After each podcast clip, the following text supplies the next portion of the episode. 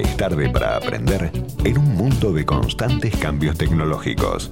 Ricardo Brajinski en Código Edu, Educación y Tecnología. Siempre es bueno saber más sobre lo que se viene.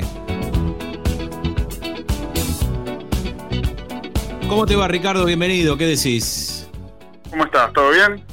Bien, bien, bien, todo muy bien. Bueno, nos quedamos con tu anticipo del viernes, ¿no? Sobre la vuelta a clases. Hoy ya materializado, pero matizado con algunas experiencias como padre. Digo, hoy me enteré a las 7 de la mañana que los docentes paraban, mira.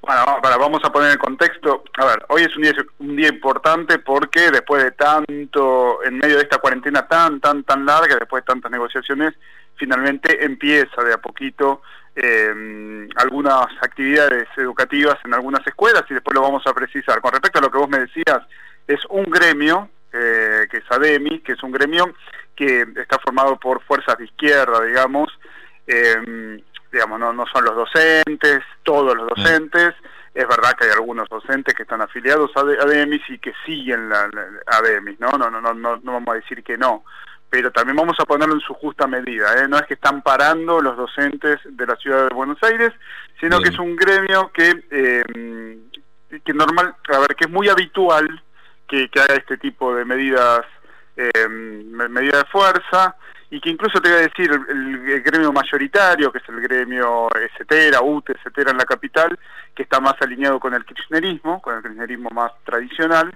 eh, no, no hizo esta medida. Son un, grupo eh, de izquierda, ¿no? Para, para que quede claro, porque bueno, eh, siempre es un título, ¿no? En los diarios de que pararon, ¿no? lo que sí está pasando es que muy, muy, muy de a poco, y a partir de la habilitación del Consejo Federal de Educación, hoy martes se abrió la posibilidad de que vuelvan algunos chicos, y los que volvieron son los que están en el último año de las escuelas secundarias técnicas de la ciudad, que eh, no es casualidad, es porque eran aquellas escuelas donde más se estuvo trabajando este reinicio. Vos te acordás cuando el gobierno de la ciudad presentó aquel protocolo de vuelta a, las escuelas, aquel protocolo que fue rechazado, el protocolo establecía esto, que primero iban a volver las escuelas técnicas, los, los últimos años de las escuelas técnicas. Y, y, bueno, y por eso eran esas escuelas las que estaban eh, más preparadas y con las que empezaron a volver eh, a partir de hoy. Y lo que sigue en el cronograma es a partir de ahora se van a ir sumando los últimos años de las escuelas secundarias públicas de otras escuelas, estas son escuelas técnicas públicas también, ¿no?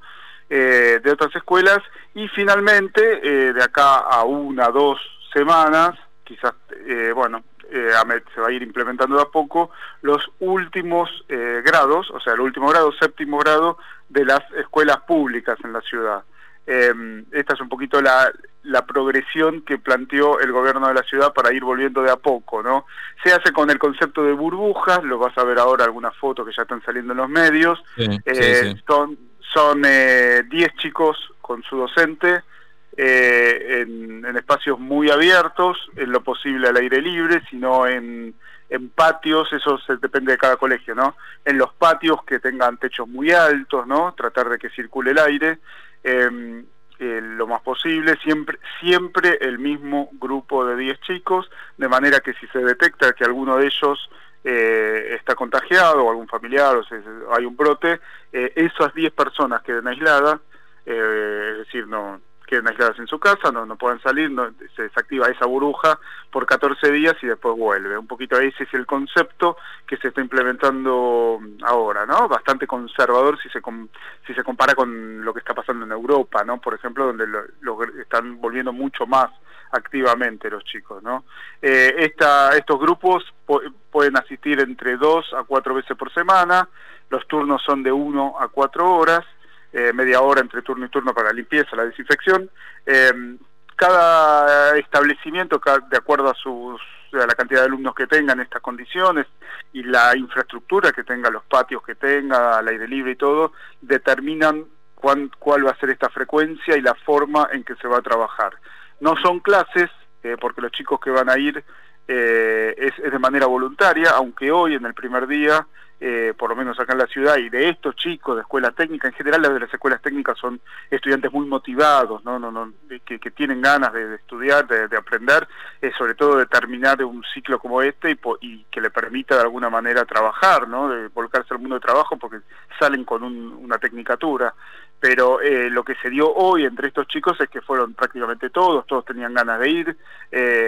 Eh, por, eso te decía, es voluntario, el que no quiere o los padres determinan que no porque se pueden enfermar, tengan miedo, eh, lo que sea, los chicos no van a ir, con lo cual eh, esto no son clases los que se dan, sino son eh, actividades de revinculación, de trabajo sobre dudas, eh, las clases siguen siendo virtuales, ¿no? O sea, los chicos siguen recibiendo las clases en forma virtual y la idea de esto de esta revinculación de acá a lo que queda de fin de año es que los chicos puedan encontrarse, puedan encontrarse físicamente, presencialmente con su maestro, con su docente, con su profesor en este caso, puedan despejar dudas, puedan hacer ejercicio, tengan esta posibilidad de, eh, de profundizar algunos conocimientos en estas horas que se encuentran, ¿no? Los chicos que no van, como es voluntario, a su vez siguen el curso normal de, de la clase desde su casa como se venía haciendo hasta ahora. Eh, las escuelas privadas eh, están presentando en este momento, a partir del viernes que se conoció la medida, sus protocolos a la Dirección General de, de Educación de Gestión Privada del Gobierno de la Ciudad y en la medida que son aprobadas ya pueden empezar a ir convocando a sus alumnos, ¿no? Por eso la ministra de Educación, Soledad Acuña, ayer en la conferencia de prensa, le, bueno, llamó a la, a la familia que no vayan a la escuela hasta que no sean convocados, ¿no? porque esto es a medida que el colegio ya está preparado, que, es, eh, que es aprobado, tanto sea el, privado como público, ¿no? porque también tiene sus, eh, sus supervisiones y sus instancias de aprobación cada uno de los colegios, a medida que son aprobados los protocolos en cada colegio, son los, los colegios los que van convocando a los estudiantes. Según dijo la ministra, la idea es que de acá a fin de año, falta muy poquito, todos los chicos de las escuelas públicas porteñas tengan algún tipo de vinculación presencial, ¿no? Vamos a ver porque solo, solamente fue este título, no, no, no profundizó más, no dijo cómo se va a implementar eso, eh, pero bueno, la idea es que, qué sé yo, supongo, ¿no? Interpretando que puedan ser algún día que vaya a segundo grado, tercer grado, cuarto año, que, se pueda de alguna manera generar ese esa instancia de revinculación y que se contacten. Bueno, todo esto falta que, que, lo terminen de definir. Otra cosa que falta terminar de definir y en la que dicen que están trabajando es el tema del transporte, porque bueno, los docentes, los profesores ya son eh, considerados eh, esenciales, entonces pueden viajar en transporte público y lo que se está buscando es que eh, la manera en que los alumnos que ya son chicos grandes, ¿no? de 17, 18 años, así como padres que puedan llevar eventualmente a los más chicos, eh, puedan también usar el transporte público para ir al colegio, ¿no? Ahí no sé cómo se va a tener que hacer, están trabajando con, con el Ministerio de Transporte, pero bueno, será cuestión de que eh, la sube, que, que, se sepa quiénes son los chicos que están en, en, el último año, los padres, y puedan de alguna manera eh, activar la sube como para poder usar el transporte público. Me parece que va a venir por ese lado pero la idea es que también lo puedan usar. Así que bueno, eh, un poquito para los que nos escuchan en todo el país, ¿no? Que, cómo se llega a esto y para que se sepa, ¿no? Eh, la, única provincia, o el único distrito en realidad, o jurisdicción que decidió avanzar después de la aprobación del Consejo Federal de Educación del jueves fue la ciudad de Buenos Aires, ¿no? que ya tenía todo avanzado. El resto de las provincias son muy, muy cautas eh, muchas de ellas, bueno, se saben del interior del país, están en un momento epidemiológico complicado, entonces ninguna otra provincia del, país decidió avanzar como lo hizo la ciudad de Buenos Aires. La provincia de Buenos Aires eh, dijeron que, bueno, que, están analizando que se puede abrir como lo está haciendo la ciudad en algunos eh, algunos distritos, algunos municipal, municipios del interior donde tienen menos casos, no en el Gran Buenos Aires. Eh, lo que sí eh, presentó el gobierno de Axel Kisilov y están avanzando es en una, eh, una muy que avanzar muy rápido en, ir a buscar a los chicos algo que, no lo estaban haciendo hasta ahora para lo cual convocaron a nuevos docentes e incluso a estudiantes de los últimos años de los profesorados eh, para, para que hagan este trabajo de, eh, bueno, es un trabajo de ir a las casas de los chicos que perdieron conexión, que son muchos, muchos en la provincia de Buenos Aires, y la idea es, en vez de convocarlos a las escuelas, eh, ir a buscarlos, cosa que el gobierno de la ciudad ya venía haciendo con algunos, ir a buscarlos y empezar a trabajar esta revinculación de acá a fin de año. ¿no? Están trabajando muy fuerte con este nuevo programa que están implementando que se llama ATR, acompañamiento de las trayectorias y la, la revinculación. Sí. Em, yo te voy a preguntar, es todo futurología, pero bueno, últimamente hacemos eso.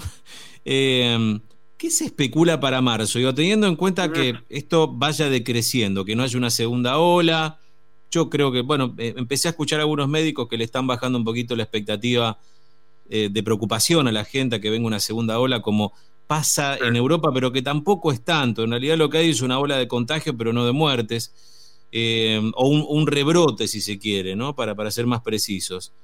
¿Qué se puede especular de marzo? Teniendo en cuenta, o mejor dicho, te lo voy a preguntar distinto, perdóname. ¿Hay chances de que el ciclo lectivo este se estire un poquito más para los pibes y las pibas en general, no solo los que terminan primaria y secundaria, o que esto empiece antes de marzo, en febrero? Exactamente, buena pregunta porque, bueno, eh, justamente lo que empieza ahora es esta discusión, ¿no? Ya estuvimos todos muy metidos, digo, toda la, opinión pública, con esta, destrabar este, esta, este, este, este embrollo en el que estaban metidos, y sí, ya hay que pensar en, ya hay que pensar en el año que viene, ya, ya estamos casi en, marzo, ¿no? Eh, mira, es, esto, la educación es eh, federal, entonces lo va a decidir cada una de las jurisdicciones. La ciudad de Buenos Aires ya adelantó ya adelantó de que sí, que la idea es que el año empiece en febrero. Sí, en la ciudad. La idea es que el año empiece en febrero. Te, digo, a ver, es, es, es, clave el tema, porque va a definir incluso algo que tampoco sabemos todavía, y es si nos vamos a poder tomar vacaciones.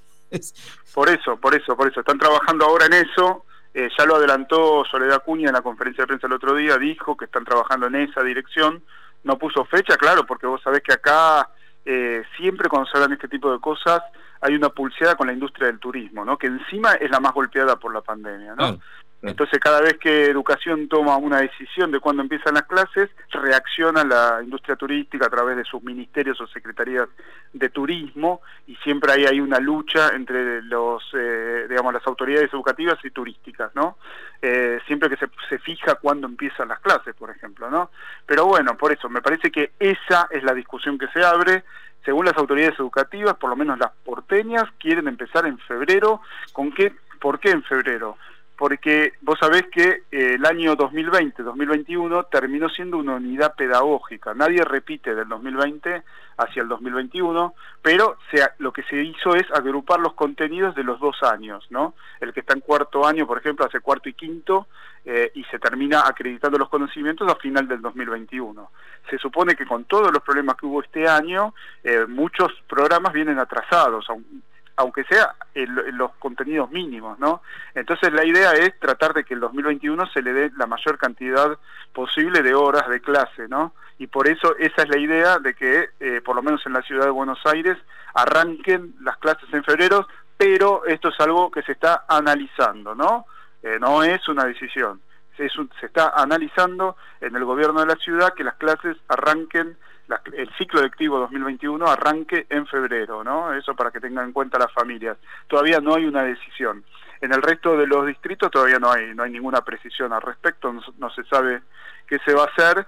Lo que sí es verdad lo que vos decís, ¿no? Es algo que ya se tendrían que poner a, eh, trabajar las autoridades, tendrían que estar ya eh, pensando en eso y, claramente no lo están, ¿no? Claramente no lo están porque hace cinco minutos, el jueves, eh, terminaron de arreglar cómo iban a abrir hoy, martes, ¿no? O sea, están eh, vienen con un poquito de atraso, ¿no? En esta larguísima cuarentena. Y me parece que ya es el momento en que empiecen a pensar el 2021, quizás el 2022, ¿no? Empezar a eh, a tratar de liderar las cosas, de ir eh, eh, viendo por dónde se va, no ir siempre atrás de los acontecimientos, ¿no?